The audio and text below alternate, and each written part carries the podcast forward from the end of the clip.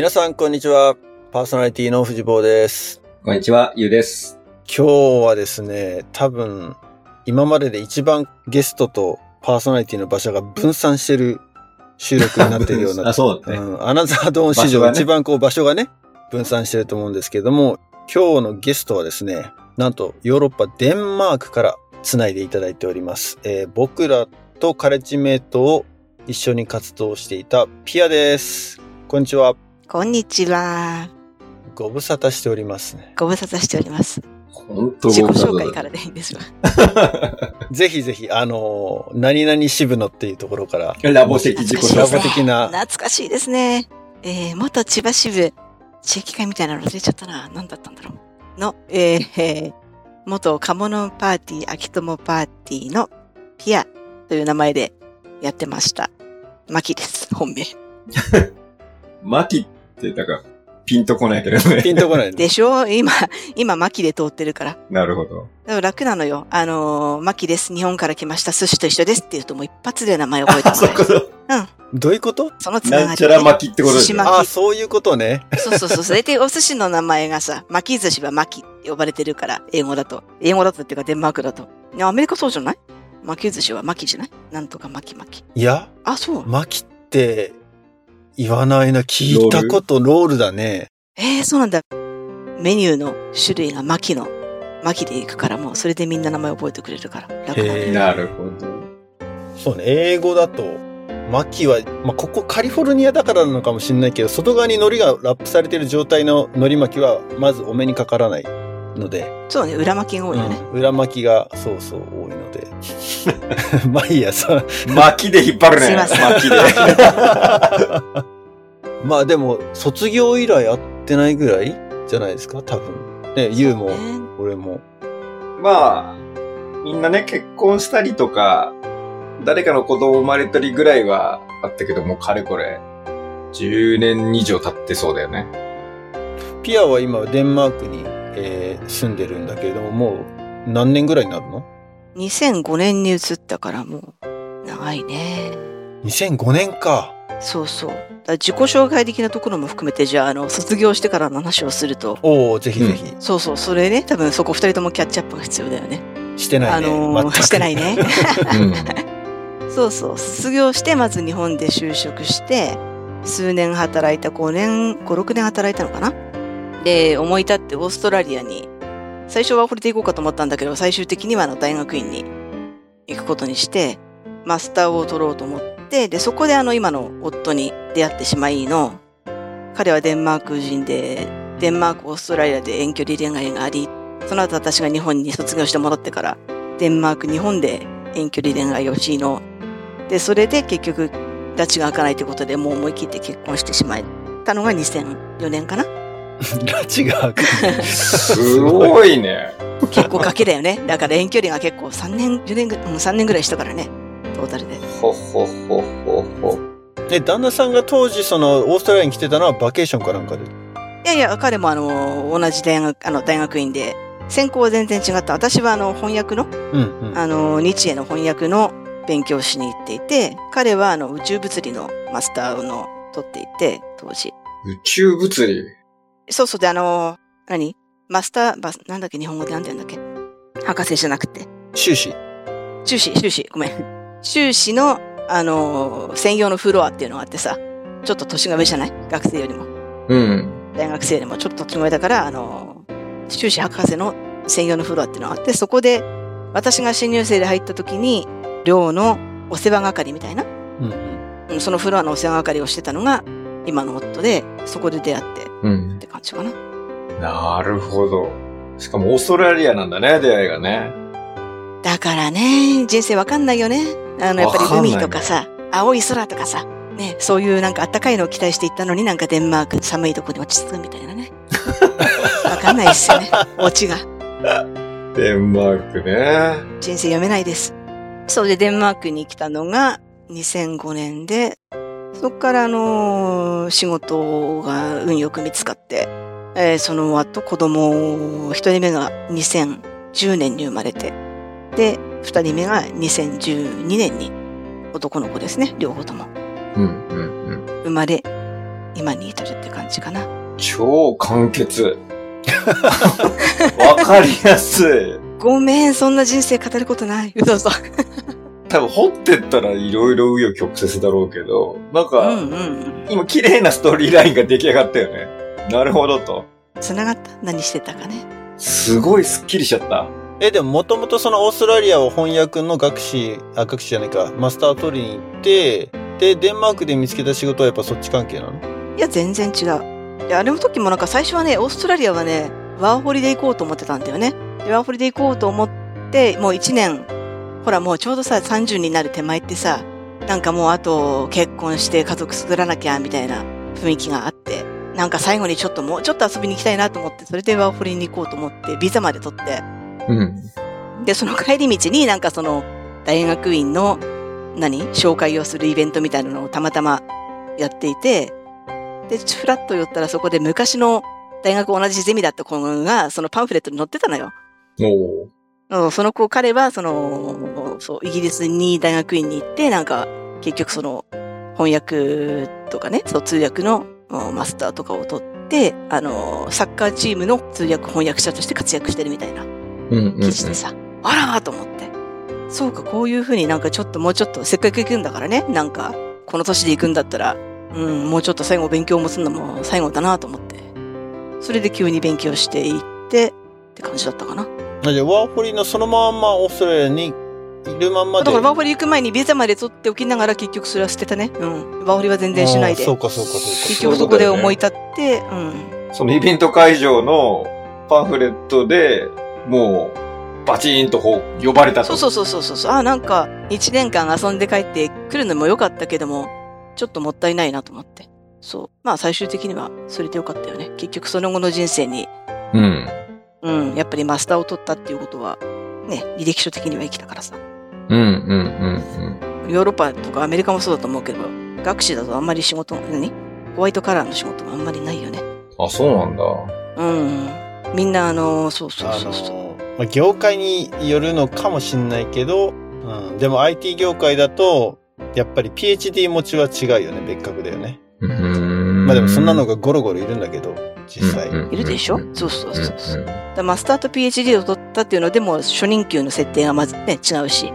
あんまり、そうね、みんなマスターまで大体普通取るよね。うんだなかったら結局職探しですごい苦労してたと思うから、取っといてよかったなっていう話。ああ、じゃあそのマスターがあったおかげで、今のデンマークの仕事も、まあ比較的。うん、あれはまあそうそう、運だったよね。全然やったことない。銀行に行っちゃったんだよな、私そこで。銀行なんだ。銀行そう。投資銀行に拾ってもらって、いや、なんかよくわかんないけど、いなんだろう。勢い、勢いっていうか、面接官が面白がってくれたんだよね。投資銀行の、何？どういう職種的なところって？それはね、あ、のーたまたま日本語ができるスタッフを探してたのよ、その時。はいはいはいはで、それでなんか友達がなんかあの日本人、日本人っていうか日本語ができる人を探してる会社があるよって教えてくれて、で銀行とかも全然1ミリも興味なかったわけ。昔から。い。うんうんうんだってどっちかっていうとなんかちょっとズルしてお金儲けてるみたいなイメージがあってさ。うん。銀行に？なんていうの？ほらほら。ね、なんか例えば魚屋さんだったら魚をね、あの、海まで取りに行ってとか野菜だったら野菜育ててって言って、そういう労働があって、対価としてお金を得るっていうのが明確じゃない？うんうん。なんかその労働の部分があんまりよく見えなかったから、でも給料は高いみたいなさ。確かに。給料高そうね。そそう、なんかそういうイメージがね、あんまりあんまりあって、あんまり興味はない分野だったから、結構社会科見学みたいな感じで、面接に呼ばれて行って、で、そこで なんか、すごいわかりやすい、あの、二人面接官で、あの、 good cop、bad cop ですよね。あの、一人すごい意地悪な感じの質問をしてきて、もう一人は優しい人みたいな感じでさ。 one on two なんだ、面接が。そうそうそうそう、 one on two の面接だったの、最初。で、それであの、その構図がすぐに結構読 読めちゃったっていうか、うん。それで逆にあの面白がっちゃって、いろいろ、こっちも、あの、素直に切り返してたんだよね。うん。とかなんか多分だからそれを、がなんか、その中でね、意地悪な質問されても、あ、この人その役目の人だからっていうのを結構私が早く感じ取って、冷静に切り返してたのが変われたのかもしれない。よくわかんない。おー。最後になって、君はうちの会社と合いそうな気がするみたいなことを言われて、全然1ミリも経験ないし、1ミリもそのバックグラウンドがないのに。なんかそれっちゃってさすごいよ。ね、なんか、わかんない日本だと結構未経験者採用っていうのは一般的だけど、わかん俺もアメリカしか見てないから何とも言えんけど、うん。キャリアがないとなかなかなんか入れないものってすごい多いようなイメージがある。うん。だ多分だからそういう特殊なね、日本語ができるっていうところでも窓口が狭いじゃない、まあ、明確にね、そこのスキルは持ってるわけだからね。そうそうそうそう。日本語スキルはね。金融の、うん、あのね、そういう知識は全然ないけども、やっぱりこの翻訳とかの勉強をしてきて、例えばだから難しい長い文章を要点よく短くまとめるみたいな訓練は積んできてますみたいなところでこう打ってさ。おー今、なるほどなと思っちゃった。でしょ？でしょ？うまいよ。アピールが。あとなんかそうそう面白がられたのが、アメリカもそうなのかな？あの、あの、お給料を交渉するのでさ、まず自分から言うんだよね。こっちの人って。あ、いくらあの、お欲しい月の給、月の給料はそうそうそうそうそうそう。最低いくらは欲しいですみたいなこと、交渉をしなきゃいけないの。それ面接の時にね。うん。で、なんかほら、日本って最初に決まってるじゃんだって、もうそれって、応募の時に。大体ね、枠っていうか大体ね、大体いくらぐらいって決まってて、それは上から下に降りてくるもので、私がいくらくれっていうものじゃないっていう頭があったから、それであの、へってなっちゃって、それはこの給料の話の聞かれた時に。で、いやー、ちょっと全然それは、みたいなことを、まあ、ぶっちゃけ話して、うん。で、なんか、へえ、面白いね、とか言って面白がられて。そこ面白がられた。うん。でもだから、うん、あの、そこでだからそこもちょっとアピールポイントになって、最終的に習ったんだろうけど、でも結局、あの、経験がね、金融の経験が何もないから、うん。私はいくらね、欲しいって言って、それだけの仕事が今すぐできる可能性はないから、低くていいですよって言ったのね。低くて、あの、それは私も修行させてもらってると思って、最初は低いところから入るけども、その後、あの、成果を出したら上げてもらえるんだったら、あの、そちらのいいねでいいですっていうような感じで。おー、なんかちょっとかっこいいね。うん だなんかそれが、まあ、できるだけ結構あの、あ後から思えばなんか結局使い捨てのね、そのプロジェクトの人間が 欲しかったんだなっていうのが、数年持てばいいやっていう感じの会社側からしてみたら、そういうポジションだったから、ハマったんだね、うまく。そう、のそこに、うんそうそう、うまくだからニーズと、そうそうそう、ハマってって感じだったね。でもまあ、その一本があったから、その次の会社に繋がったからさ。経験詰めたもんね。で、次の会社も金融系なの？やっぱりじゃあそこで。今も金融系で、日本語を使いつつ？あ今は全然日本語使ってない、今のポジションは。そこの、だから前のその投資銀行に7年ぐらい勤めたかな ?7 年、8年勤めて。使い捨てじゃないじゃん。いやいやいや、な生き延びたんですよ、うまく。うまくっていうか、あの、ね、他の地域も。最初は日本語ポロシアンで入ったけども、やっぱりその後、英語でね、喋れれば、当然、オセアニアとか他のアジアの英語地域、シンガポールとか、そういうお客さんの中でも英語喋れる人が多かったから、うん。うん、そのアジアの英語顧客担当みたいな。すごく基本的なことを聞いちゃうけど、うん、デンマークの公用語はデンマーク語なわけよね。デンマーク語です。でも結構みんな英語喋れちゃうよね。北欧ってそうだよね。なんか。だから別に英語喋れること自体は何のアドバンテージでもないわけだよね。アドバンテージでは全然、あの、それはもうあの、当然のこと。やっぱり、日本のお客さんっていうか日本のクライアントみたいなのが行って、その日本語を求められたの？そうそう、最初の会社ではね。うん、今、2社目にいるんだけど、うん最初のその投資銀行では、その日本語の顧客のフォローっていうのを最初任されて、うん。で、そこであのね、英語の顧客も拾っていくようにもちろんなって。うんうんうんうん。で、それでがあったから、ちょっとまあ多少生き延びたんだけど、最終的にそこの会社がシンガポールに支店を作って、日本にも支店を作って、で、ポジションがなくなって、で、今2社目に移って。ああ、そういうことか。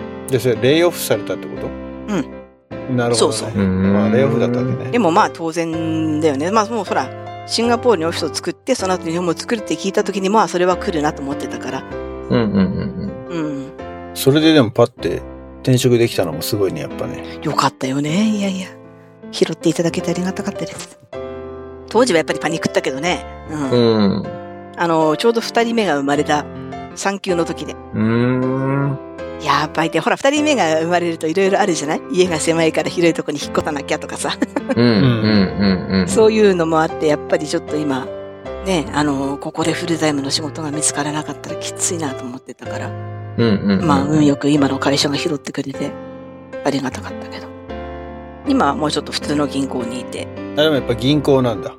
そうそうそうそう。でも今はデータ、あのーすごい特殊なんだけど、きすごい特殊な金融事務みたいなことをやってるんだけども、うん。ポジション的にはアナリストの位置にいて、うん、金融商品だよね。銀行の個人のお客さんじゃなくって、あの、他の銀行銀行とか、金融機関とか大きい、何？会社が株式公開するとか、うん。そういうところの、うんラージコーポレーションインステーションっていうところの部署の中のデータマネジメントのところにいて、その金融商品の、まあいろいろ、あの、ブルームバーグとかロイターとかそういうデータを拾ってくるんだけども、そこで何か間違いがあったらそれを直すとか、うん。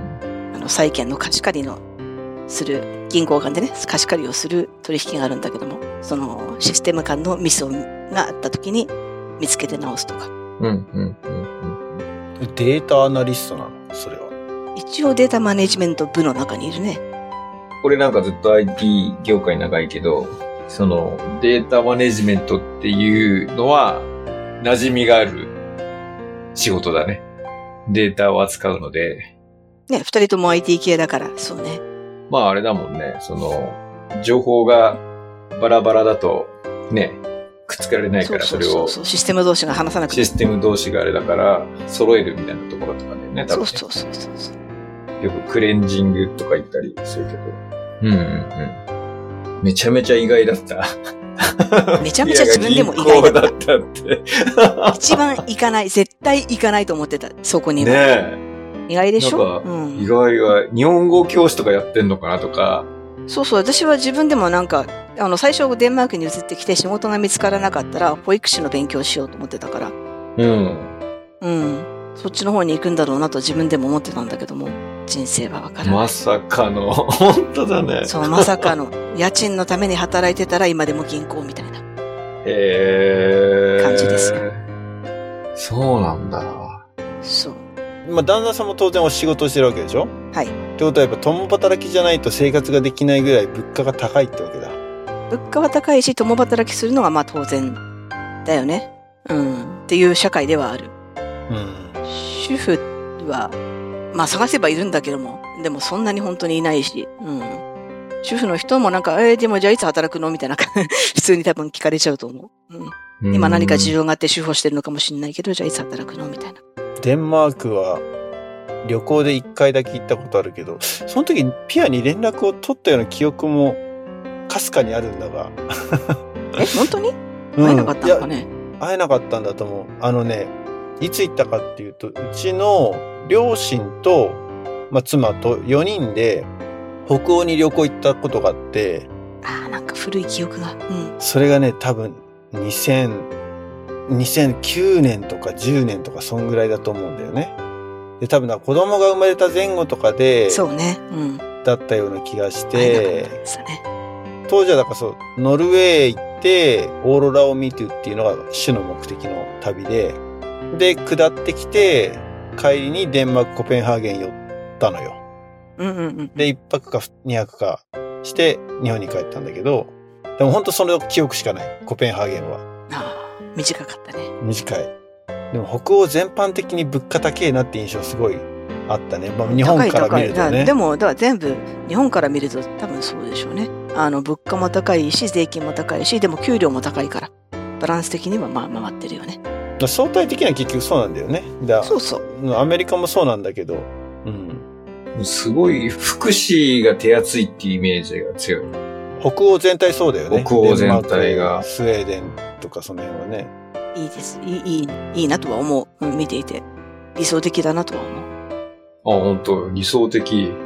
うん、だって今日本だって教育とね、あの、よくデンマークで有名なのは教育費がタダっていうことだけども、うん、うん。日本のやっぱり大学とかね、あの、すごいお金かかるもんね、今。教育費がただっていうのは義務教育だけではなく、義務教育だけではなく、あの、高校も大学も、例えば私が大学院の時に、夫とオーストラリアやったけども、彼は、あの、税金で来てたから。おー、そういうこと。そう。ほー。そのレ、そのレベルって言ったら、でもまあ、修士ね、とか、博士だと、もう、そのコースの中に留学は組み込まれてるから、大体。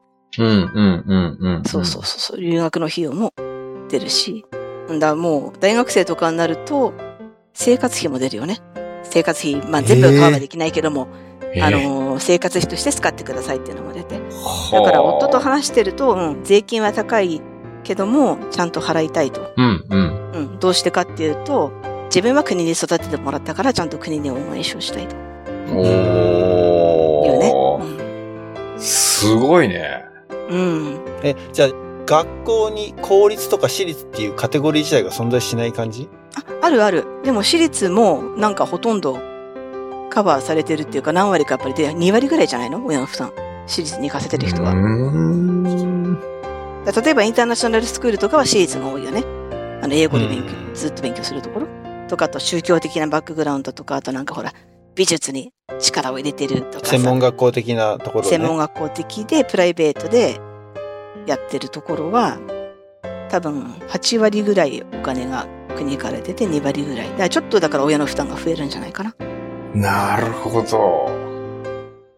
はあ。それはでもだから教育だけじゃなく他の場所でも、例えば医療とか。うん、そう、例えば出産とかも全部タダだったし、義理の父夫のお父さんが癌にかかって亡くなったんだけど、その時の治療と手術とかも全部タダだったし、うん、入院費とかね、入院費の間の食事とかももちろん全部タダだし。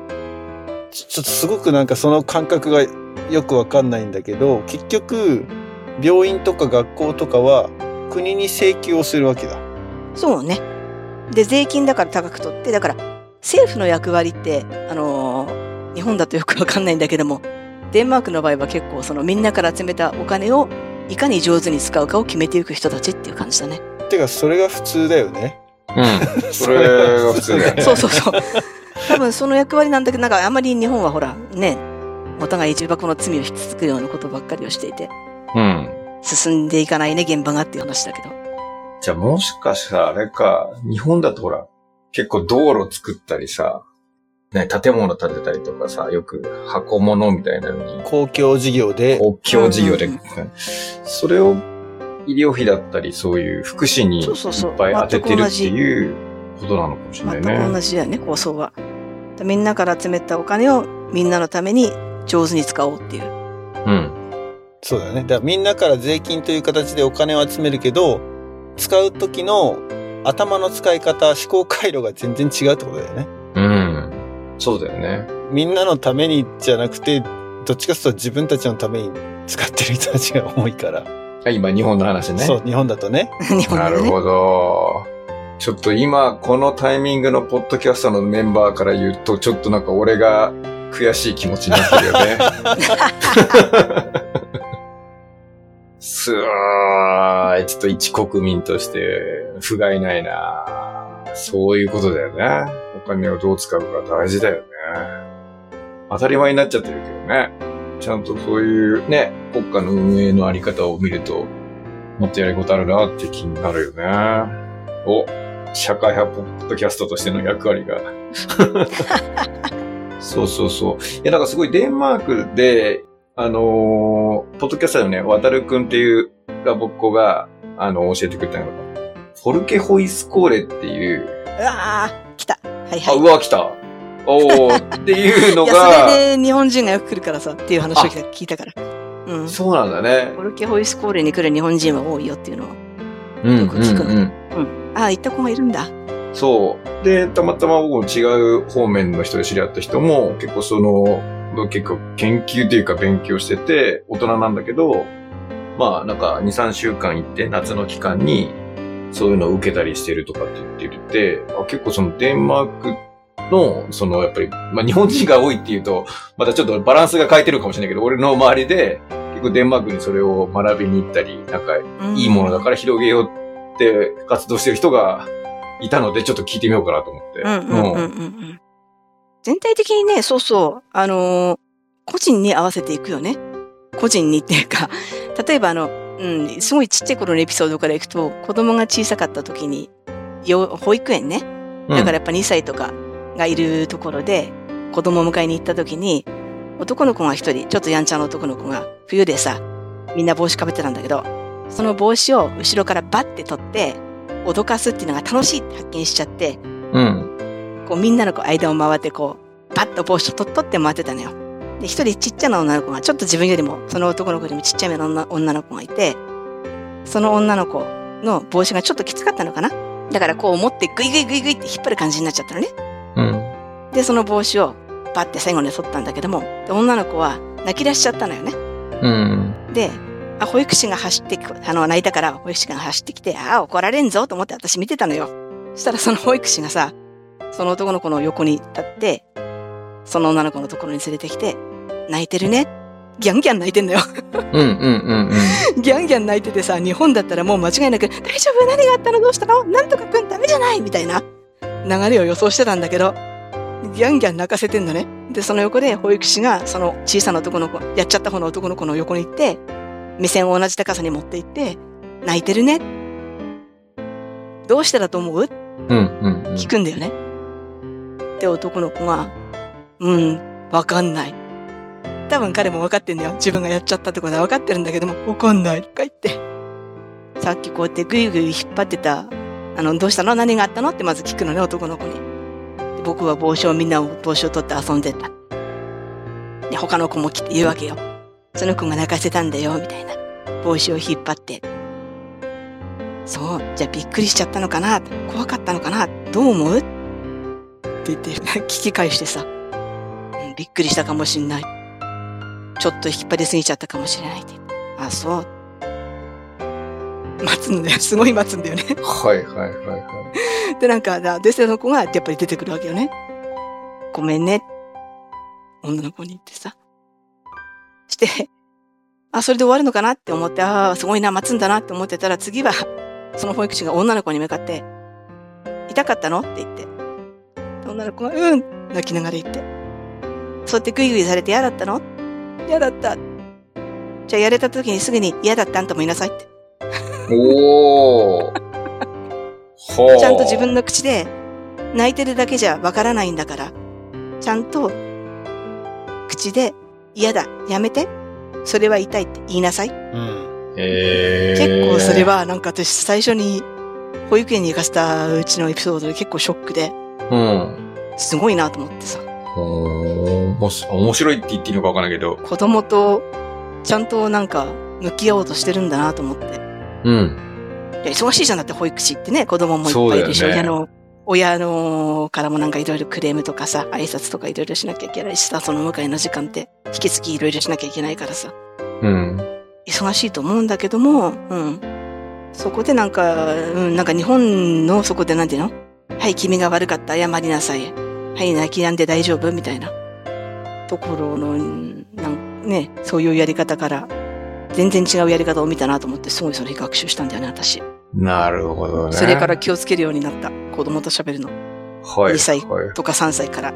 でも、そう、それが大事なんだって。ちゃんと考えさせなきゃ、ちゃんと待たないとと思って。私せっかちだから。それはその、たまたまその保育士さんがじゃなくて、やっぱりどの保育士さんも基本そういうスタンスでコミュニケーションを取っていくってことうん、そういうのをちゃんと学んでみてる。それがなんか保育士の、何？その、一方的にこうしなさい、ああしなさいじゃなくって、必ずその子に考えさせてる時間を与えなさいっていうのはああるみたい。はそれはあの、保育士の授業で保育士が学ぶことうんなんだって。あ。なるほで、後から聞いて。うん。へえ。ど。面白い。うん、大人だとほらやっぱり先を読んでさ、あの、ああしろこうしろとかさ、自分が動いちゃう時もあるし、子供に上から下で行っちゃう時もあるし、うん。コントロールしがちだったのね。それ特にほら、日本とかはさ、なんかほら、迷惑をかけちゃいけないとか、なんか周りにみたいなのが強くてそうそうそう、そう日本ではそうだけど、そっか、デンマーク、藤本のところは？うーん、今思いついたのは、息子、長男がプリスクール、だからまあ保育園と多分変わんないぐらいの時に、やっぱ同じようなシチュエーションがあったのをプリスクールで目にして、で、まあそれはその学校だったからのか、それとも一般的にそうなのかわかんないけど、あの、子供同士の喧嘩でどっちかがどっちかを泣かしちゃいました。って言った時に、まあ謝りなさいっていうよりも、うんと、君が、例えば女の子、さっきのシチュエーションだとね、彼女を泣かせちゃった、unhappy にしちゃったんだから、君は今度もう一回それをハッピーにする responsibility があるんだっていうふうにへえ。いうわけよいうのは結構びっくりしたっていうか、ああ、なるほど、そういうふ風に。だから泣かせちゃってごめんねでおしまいじゃなくって、もちろん謝るのは当然なんだけれども、自分のやったことを認めるだけれども、彼女が泣いちゃったのをリカバーするところまで面倒を見なさいよっていうようなのは日本にないなって思ったね。うんうんうん。なるほど。面白いね。いろいろあるね。うんおー。いや、まあでも、すごい、その、まあ子供がどういう状況だったかどう思ったかっていうのを、まあ、なんでかな、内省させるっていうか、そういう時間を与えたりコミュニケーション取ってめちゃめちゃ僕も大事だと、個人的にっていうかね、大事だと思っていて、で、やっぱり、ね、日本とかだと、例えば何かありましたっていうと、例えば学校側に呼び出されて行ったことあるのよ。うち子供うんうんうん。で、その、まあ、相手の親が、なんか、会いたいって言ってるみたいな。要するに、見解っていうかね、どういう考え方とか、まあまあ、具体何があったかもよくわかってないし、まあ、とりあえず会いたいって言ってるみたいな。って言ったら、なんかもう、空気がね、謝罪しろっていう空気だったの。向こう側の求めてるものは。で、まず俺は、いや、何があったのか、で、それはどう思って、なんでそうしたのか、で、どうだったのかみたいのを聞こうとするのをやってるけど、向こうの親はすごいそれにイライラしてて、え？謝罪しないの？この親は？みたいな。しかも俺、PTA 会場だってさ。でも状況が全然飲み込めないよね。その今のい話やー、だけ聞いてると。そうそうそう。で、いや、特にあったのが、その、勝手に、その、空気だったり、なんか、なんていうのかな。判断を、子供の目線からの、まあ、言い訳になっちゃうかもしれないけども、一旦聞いてから、あ、こうだなっていう、その整理をしてからじゃないと、何に対して悪かったって言ったらいいか分かんないっていうのが俺の。本当だ。話で、なんか状況で、なんかこっちが悪そうだからとりあえず謝っとけっていうのがよくわかっ、なんていうの？俺の中ではダメなのよ。わかる。その、論点を整理して、この点は悪かった。もしかしたらイーブンだったり、もしかしたらその前に向こうが何かあったりとかっていう、その流れを捉えてないと、一個だけその切り取ったこの部分だけでは成立しないな、みたいなのがあって。だからまあ向こうからしたらめんどくさい親に見えてるよね。俺のことが。でも、わかんないじゃんと思って。もともと子供の同士の件トラブル。そうそうそう、子供同士のトラブルでも向こうからしたら嫌な思いをしたみたいなので、まあ、大月くんが、その嫌な思いをしたうちの一人、なんかその、代表的だけど、一人がやったというよりも、なんか全体の中での、なんか目立ってた一人みたいな、よくわかんなかったの、それがなぜそうなってんのか。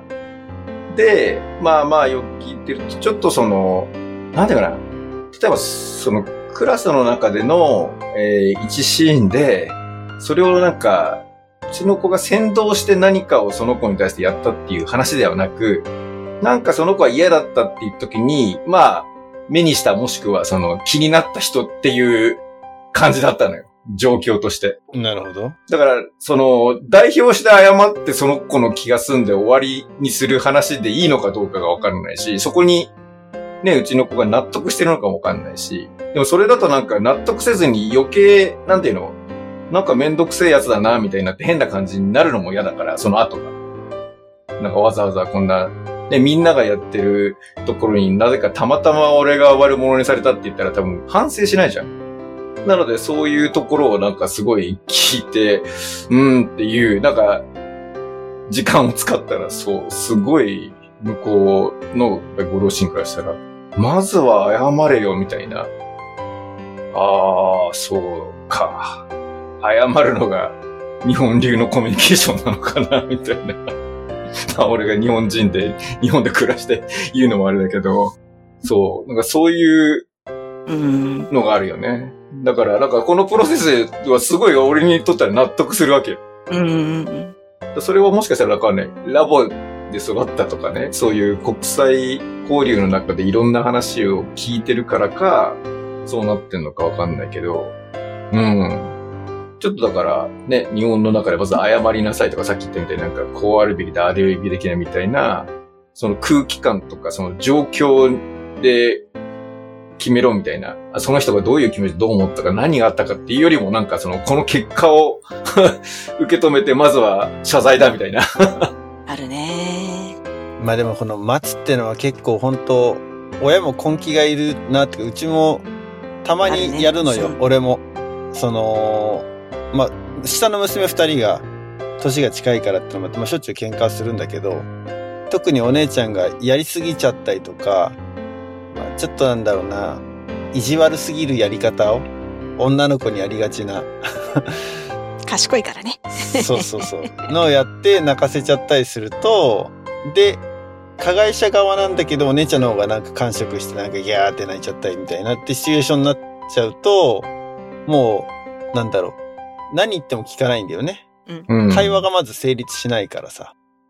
で、妹の方はもうやられて、お姉ちゃんにやられて延々したけど、まあそれで一応終わってて、まあお姉ちゃんがそれに対して謝るかどうかっていうのは全然彼女にとってはどうでもいいって言ったらいいんだけど、うん。大事ではないんだけど、でも、やっぱりその自分のやったことが何なのかっていうのを反省させるっていうプロセスを得るために、娘をね、こう抱っこしてっていうか、まあこっちにこう、辛抱強く面と向かって正座して座らせられるように、15分とか20分とかかけて、で、何やったのって自分が何をやって、妹を泣かせたのかっていうのを認識させてっていうのはやっぱ俺もやるのよ、たまに。うん。しょっちゅうじゃない。毎回それやってたらもう大変だからさ。うん。うんうんうん進まないもんね。その大ごとのことがあった時にでまたやったねっていうような時にでやるとやっぱりまあ時間はかかるけどまあ年がねまだ6歳とか5歳とか当時も4歳とかだったかな最初の頃は。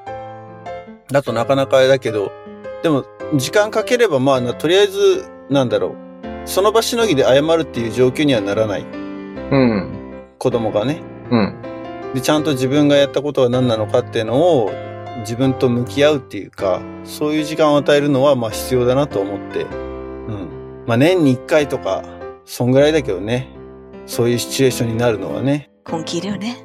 すごい。でも、フォルキ・ホイスコーレからこの話ね、来たけど、だから、そういう個人に、やっぱり、その、なんていうかな、どう内省させるとか、すごい、その考え方、自分の、なぜそういう思考になってんのかとか、どういう感情なのかみたいなのを結構向き合わせるような教育が多いと。ちっちゃい頃からなんかそういう風な感じで、だからフォルケもそうだけど、一度人生で何かちょっとした失敗をした時にリカバリーができる場所おていうのがー。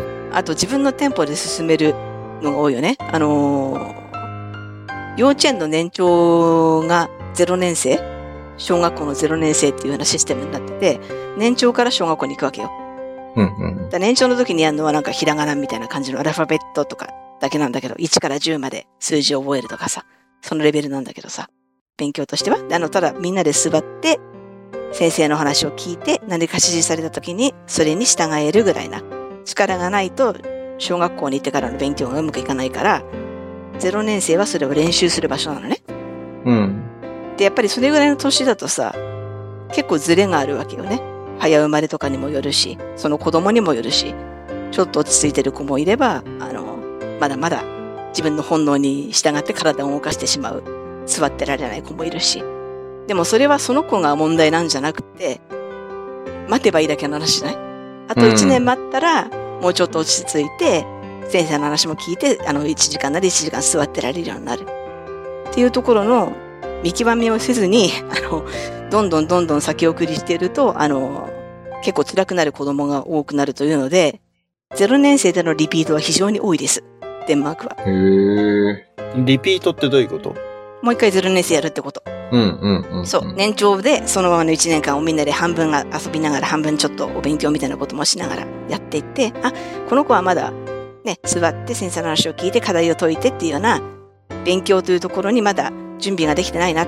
体と心の準備ができてないなと、親も子供もね、本人も先生も3人の間でそう思ったらもう1年やる。で、そういうのが、あの、学年を進んでからでもある。とか、あとは何？科目を飛び越えてる子もあるし、何算数だけはもう一年やりたいとかね。おー。うん、で、移ってる子もいるし、この教科とこの教科はちょっと普通のクラスに参加できるけども、この教科は女ちょっと一人で離れてやりたいからとか、なんでその個人のニーズにすごく合わせてくる。あと個人の店舗に。うん。でそこで必ず、あのーそう、三者の親と先生と子供三人が揃って、それに合意して進んでいく感じ。毎年毎年。あとなんかそう、結構なんか科目の中に2時間ぐらい、自由時間みたいな時間が、時間割の中に組み込まれてて、そこはなんか自分で宿題してもいいし、あの算数ができない子は算数のプリントとかもう一回もらってやったりとか。で、あの他にやりたいことがある子、遊びに行っちゃう子もいるみたいだし。うん、うん、うん。できる子っていうか勉強がある程度ね、あの、フォローできてる場合は。なんかすごい個人の興味と、個人のテンポ？うん、うん、うん。ペースとかね。ペース？うん。とか能力に合わせて、学校が動く感じだね。うん。どうしたらその子に合った環境が抱けるか？おー、そうか。っていうので。あとなんか誰かが私の経験じゃないけど、誰か聞いた話だとなんか本当に美術の時間みたいな感じで、絵を描きたい子は絵を描くし、粘土で作りたい子は粘土を作るし、みたいな感じ。うん。なんか、ちっちゃい時はまだそんなに、もうちょっと大きくなってくると本当に個人の好み、やりたいことっていうのが尊重されて、学校はそれに合わせて、その子が必要な材料とか場所とかを提供する場になっていくみたいなそのフレックス度がね、いいね。はいはいはい。パブリックっていうかさっきのそのプライベートでそう手厚くやってくれてるとかじゃなくて、公立のパブリックな学校も基本的にそういうスタンスでやってくれる。そうだ同じ学年でだから、まあね、小学校でも上下2年ぐらい違うのはまあある話。おー。うん。で、いたって自然な話なんだ。なんかほら、日本だとちょっと留年しちゃうっていうと大ごつっぽかったじゃん。そうそうそうそうそう。だそうじゃなくって、あの、その子のペースがあるんだから、だから大きくなってから本気になって伸びる子もいるし、ちっちゃいうちから面白い面白い面白いってやってって伸びる子もいるし、その成長の速度はバラバラ、人によって違うんだから、なんていうの、あまり強強制っていうかさ、うん。そうだから学年ごとで上げていく日本ってすごいなと逆に思ったこっちに来て。おー、そうだよね。しかもなんか早ければ早い方がいいみたいな雰囲気があるじゃん。なんか、上の学年のことをやってる方がすごいんだみたいな。そうじゃなくて、その子のペースでっていうペースでいくの。が一番大事なことだから、うん。それはその毎年毎年1年に2回ぐらいこの三者面談なのがあるんだけども、それで話し合って、子供も先生も親もそれが一番いいねって思った方向に進んでいく感じ。ほそれはすごくいいなと思ってて。アメリカは飛び級はあるけど、留年って聞かないよね。う。ほうほうほうほうほうほう。ボトムは上げていくんだ、そのボトムは上がっていく。くよね。うん。とどまるってのはケースないよね、やっぱうり。ーん。秀でた子は上2つとかボンボンポンに。行くっていうのはね、ギフテッドの子とかっていうのは、ありえなくはな、そんないっぱいいるわけじゃないけれども、うん。たまにいるけれども、まあでも、基本的には日本と変わんないよね。みんな一緒に上がっていく。一応なんか2年以上はダブれないって、リリピートできないっていうルールはあるみたいだけども。デンマークはその辺もっと個人にっているし、あとなんか、9年生、あの、義務教育は小中一貫なのね。小中一貫で、その後まあ高校に行くじゃない？普通ね。終わったら。で、高校に行く前の1年間を、あの、エフタオスコールっていうのがあって、そこをなんか、ちょっとお休み期間じゃないけども、留学し、留学っていうか、多いのは、寮に入る？量。うんエ。フタースコールっていう寮に入って、あの、これ教育スコールとかと似てる感じだけども、うん。みんなで泊まって、同じとこに泊まって生活を共にして、あと授業も結構、半分は学校のこと、半分はもう趣味みたいな、スポーツとかさ、選ん、自分たちが選んだこと。をしながら1年間を過ごして、なんか、そこになんか哲学とかも入ってくるみたいで、ええ。あの、人生とかね、自分にとって自分がどういう人生を生きたいのかとか、なんかそれを自分の人生を深めるみたいな年が あるみたいよ。そこでだ、うちの夫はそこですごく生涯の友達にやっぱりね、その年代で一年一緒にね、生活を一緒にしたらすごく仲良くなるからさ、一緒の友達ができたから、息子にも行かせたいって言ってる。タイミングはその小そう、小、小中終わって、高校に上がる前に、そこに1年だからその、あ遊びの年って言ったら変だけども、うん。休憩の年？パウダーの年？うん休憩の年っていうのが入って、入れる子が多くて、で、そこで高校出て、ほら、進路が決まってない子も多いわけよね。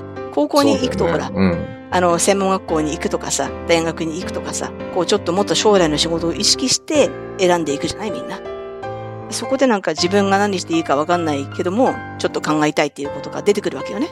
うん。おーうん。で、そういうのを受け入れるっていう意味でも、そこにその1年まずゆとりがあって、で、その後高校があって、高校卒業して大学に行く前1年もギャップイヤーって言ってそこで1年間休んで世界中を旅行したりとか、1年間勉強にね、没頭する前にちょっと休みを入れる子が多いね。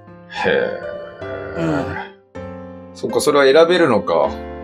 そう、勉強勉強だけじゃなくて、なんかそういうふうに休むことも大事だし、自分にとっての人生の意味とか、自分の人生の楽しみみたいなことを深めることも大事だから、っていうコンセプトらしいよ。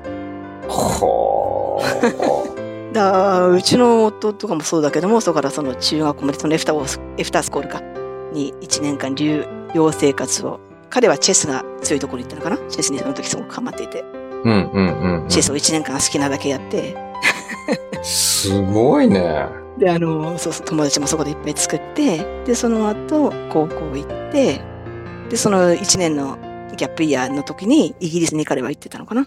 うんうんうん。うんで、働いて、行きながら遊びながら、そうしてきて帰ってきて、大学行って、っていう感じだよね。だ結構だからね、間間に、そう、だからね、日本と、だともうなんかね、受験とか試験とか、あ、そう、試験もないんだよね。受験もないんだよね。デンマークって。うん、北欧多分みんなそうだけど、期末試験とかみたいなあの試験もなくって、うん。あと高校を卒業して大学に行く前に大きな試験が1個あるけども、その試験とあと何？学校の普段の成績によって行ける大学が決まってくる感じ？逆に成績はどうつくの？じゃあ、それ。試験がない状態で。担任の先生、担任の先生っていうか、アメリカと一緒でさ、教科によって先生が変わっていくんだよね。で、その先生がつける。つけるというのはあくまでその、テストとかをせずに、テストとかをせずに、その普段の、うん、授業とか。で、その大きい、その大学に入るときとかのさ、大きい試験とかさ、大学を卒業するときの試験とかは、あの、他の先生が、第三者の先生が入って、3人ぐらいで見るんじゃなかったかな。あの、偏らないようにとか、個人の好みとかさ、あんじゃん。そういうので。あの、成績が振られることがないように、普段そのことは全く接点がない学校の先生が呼ばれてきて、あと自分の担任のその子をよく知ってる人と、あと学校内にいるもっと地位の上の人っていうか、何？他の先生？学校同じ学校内にいる他の先生と自分の担任っていうか一番その教科で近い先生と全然関係ないところの人が来て見るみたいな。三人体制みたいだよ。なんかフェアそうだね。その受験のテスト、受験？みたいな、な受験じゃないや、なんだっけ？入学試験みたいなやつだね。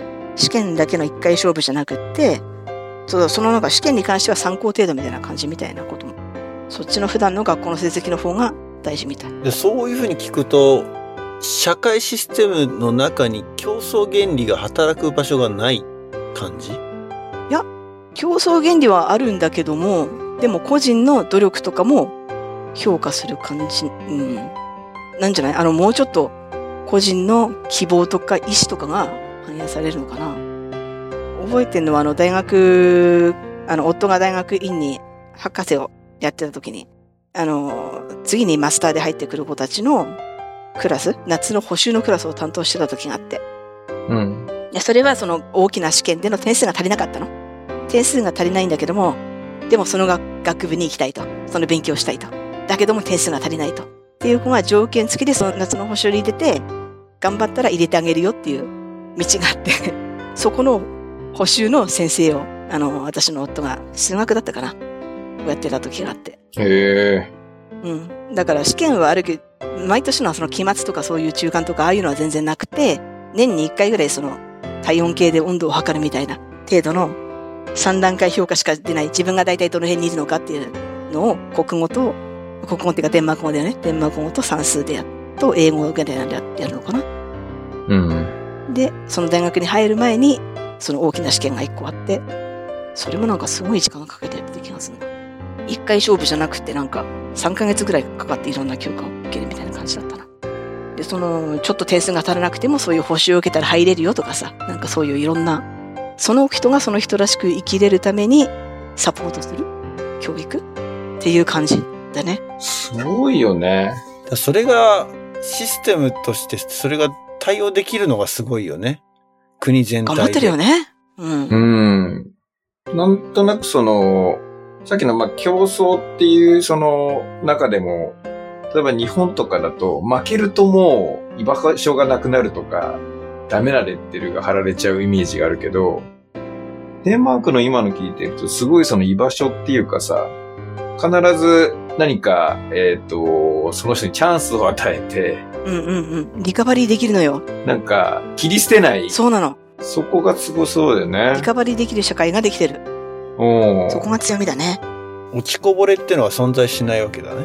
だから。まあ、概念としてそうだよね。ん、いや、いると思うよ。いると思うけども、うん、あのーいるし、やっぱりね、本人が頑張らなかったら、拾えないところは出てくると思うけども、でもまあ、できるだけ人を落としてるよね。でも勉強が嫌いって言っても別のことが好きだったらそっちは伸ばして、そうそうそうそう、うんそこの人がいい。うん。そういう意味だと。まあ、得意なことを伸ばすってことだよね。学校での生徒と先生のレイシオってのはどんな感じなの？えーと、今上の子がいるのは普通の公立高校の中学校1年生だよね、13歳。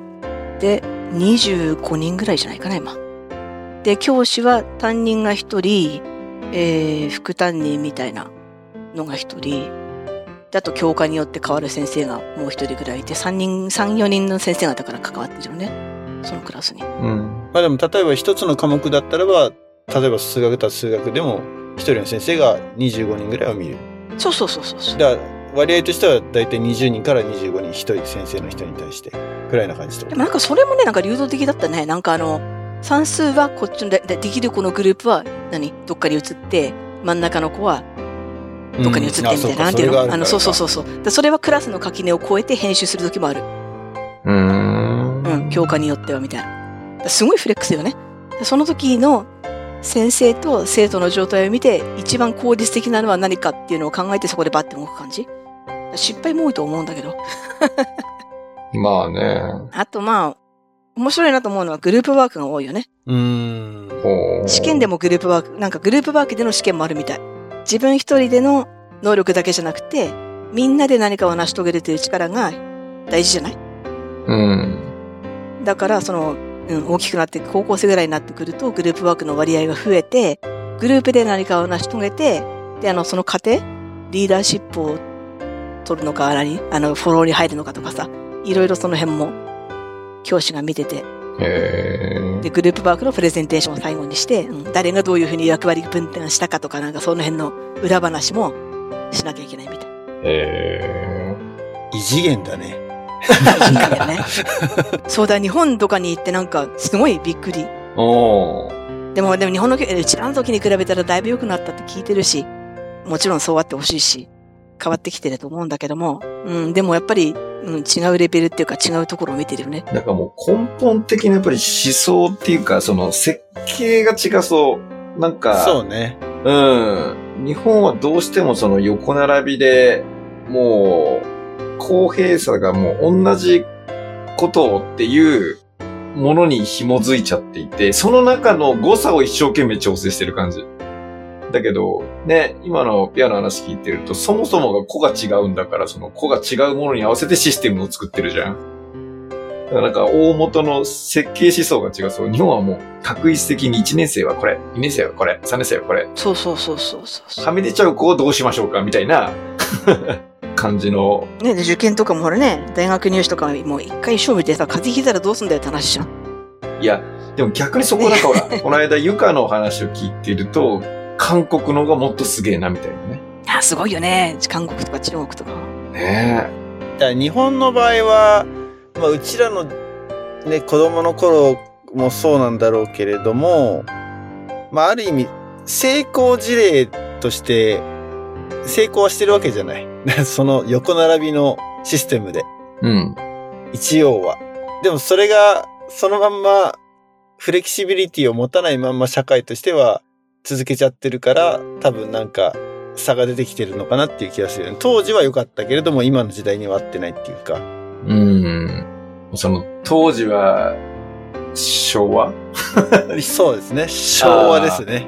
我々が子供、じゃなくて我々が子供まあでの時も子供のの大人。時の大人なのかな。もうちょっと上ぐらいなのかもしれないあの、けど。高度成長時代を成功としてるってこと？そうそうそうそうそうそうそう。なるほどね。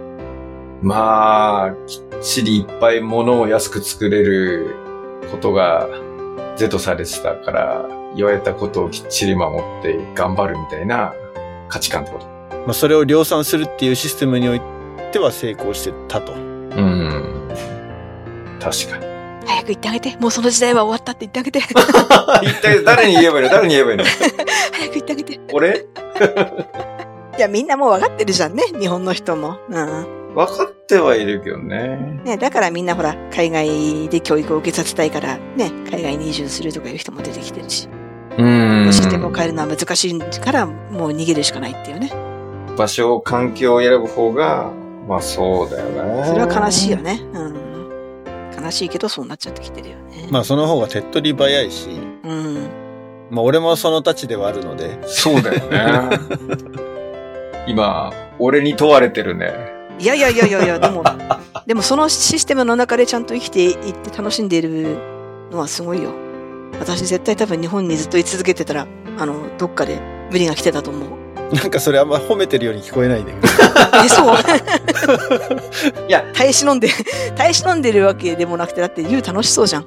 俺の話ね。そういう枠が、そうそうそうそう、そういうなんかシステムの中にいながらも、ちゃんと、何？楽しんで、自分の仕事もね、うん、自分で選び取って、自分の趣味もね、深めてみたいなことができてるのは、なるほどね。すごいなと思うよ、言うわ。うん。でもピアの場合はさ、結果的にデンマークにいるんでって別に望んでデンマークに行ったわけではないって、ちょっとなんか、あ、言いそうそう、方がいいかもしれないけど。自分の望んで、うん、キャリアそうそうそう。としてとかじゃないもんね。そう、外に出たいって言って出てったタイプではないわけじゃん。ないよね。うんでも、あの、やっぱり日本が合わないな、このし日本のシステムが合わないなっていうのはずっとちっちゃい時から感じてて、だから留学も行ったし、オーストラリアにも行ったし、他の世界を。やっぱりラボで留学したことで、ありなんじゃん。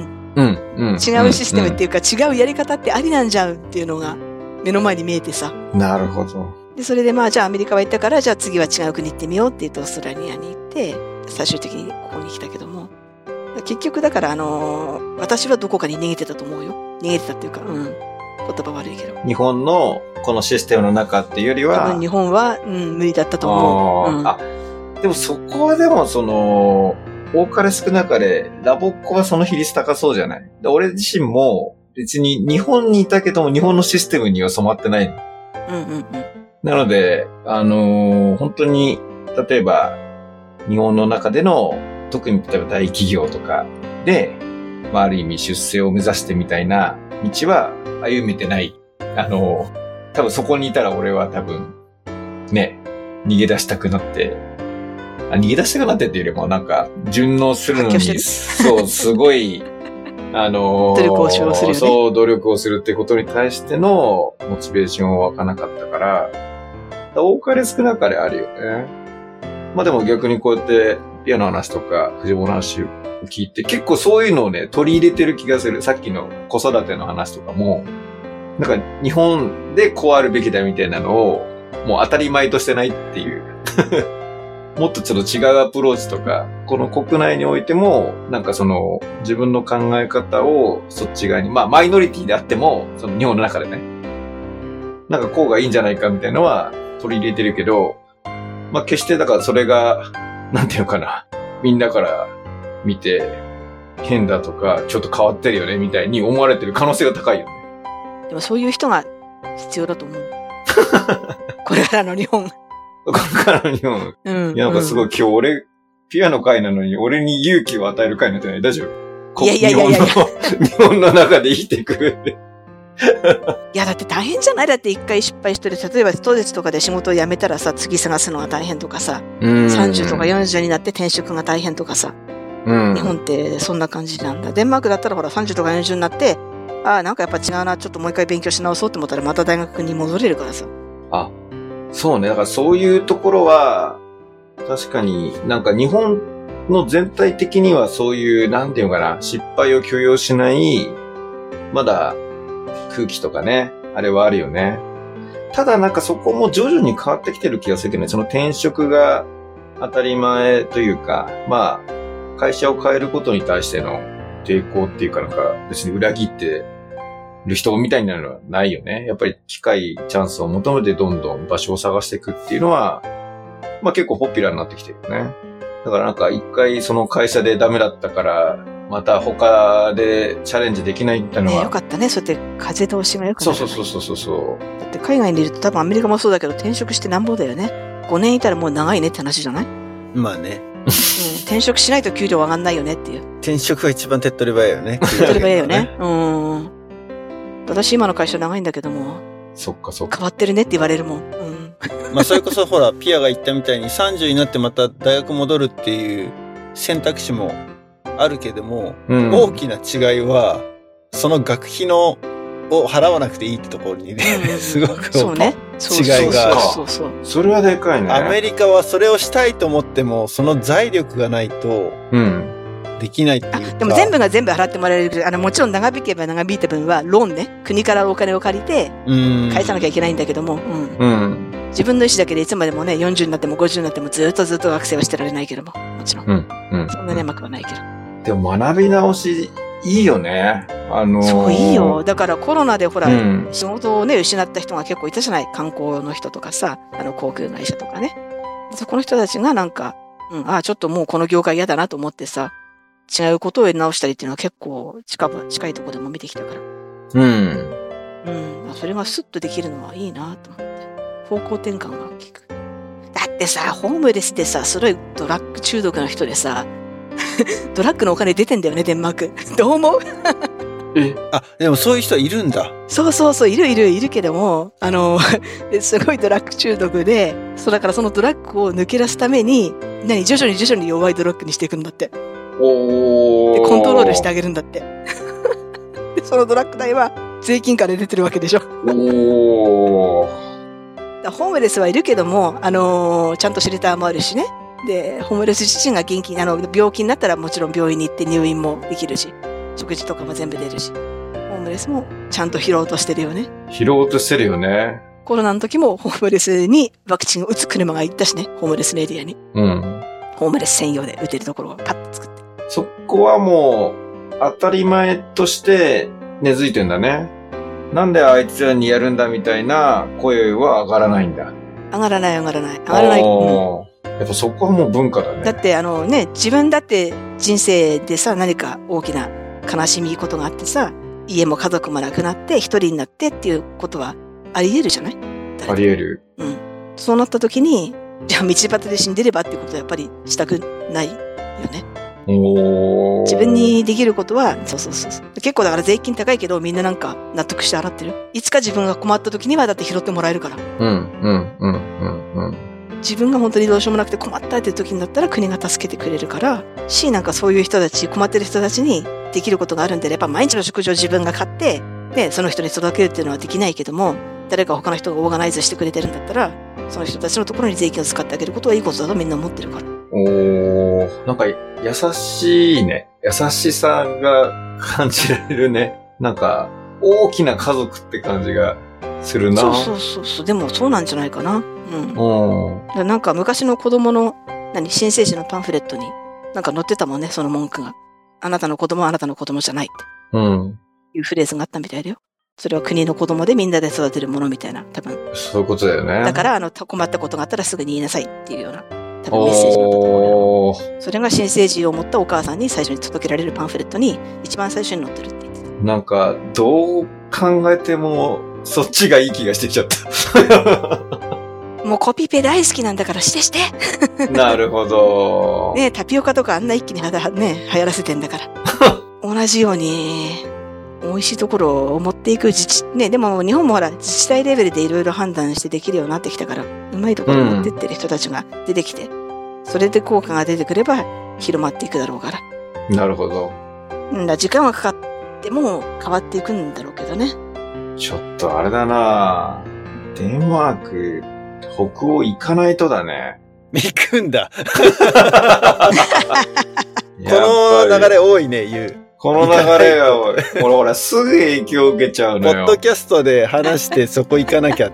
やっぱりさ、その、ね、現地の声が聞けるって大事だけど、やっぱりそれを実際にさ、見るって大事だと思うんだよね。いやー、ちょっとポッドキャスト様々ですよ、もう。うん、もちろんいろいろ問題もあるけどね、デンマークはデンマークで。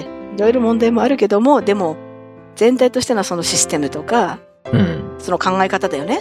うん子供が例えば親の経済力によって行ける大学が限られてくるっていうのは変だし、はいはいはいはい。うん、ねいや、。もろそれ今って、あと何？ね、そうそう、塾とか習い事とかで、子供がゆっくり考えたり休んだりする時間があまりにもなさすぎるっていうのもちょっと変だなと、外から見てると、例えば日本に関しては思うし、うんうんうん部活とかないからね、こっち。うん。なるほど。部活ないのか。学校でない。うん。それは自分の趣味でやることだから、そっか。親が大体、うちだったら例えば長男はサッカーが好きなんだけども、親もこう絡まって、だから親の中で誰かがコーチしてるし、うん。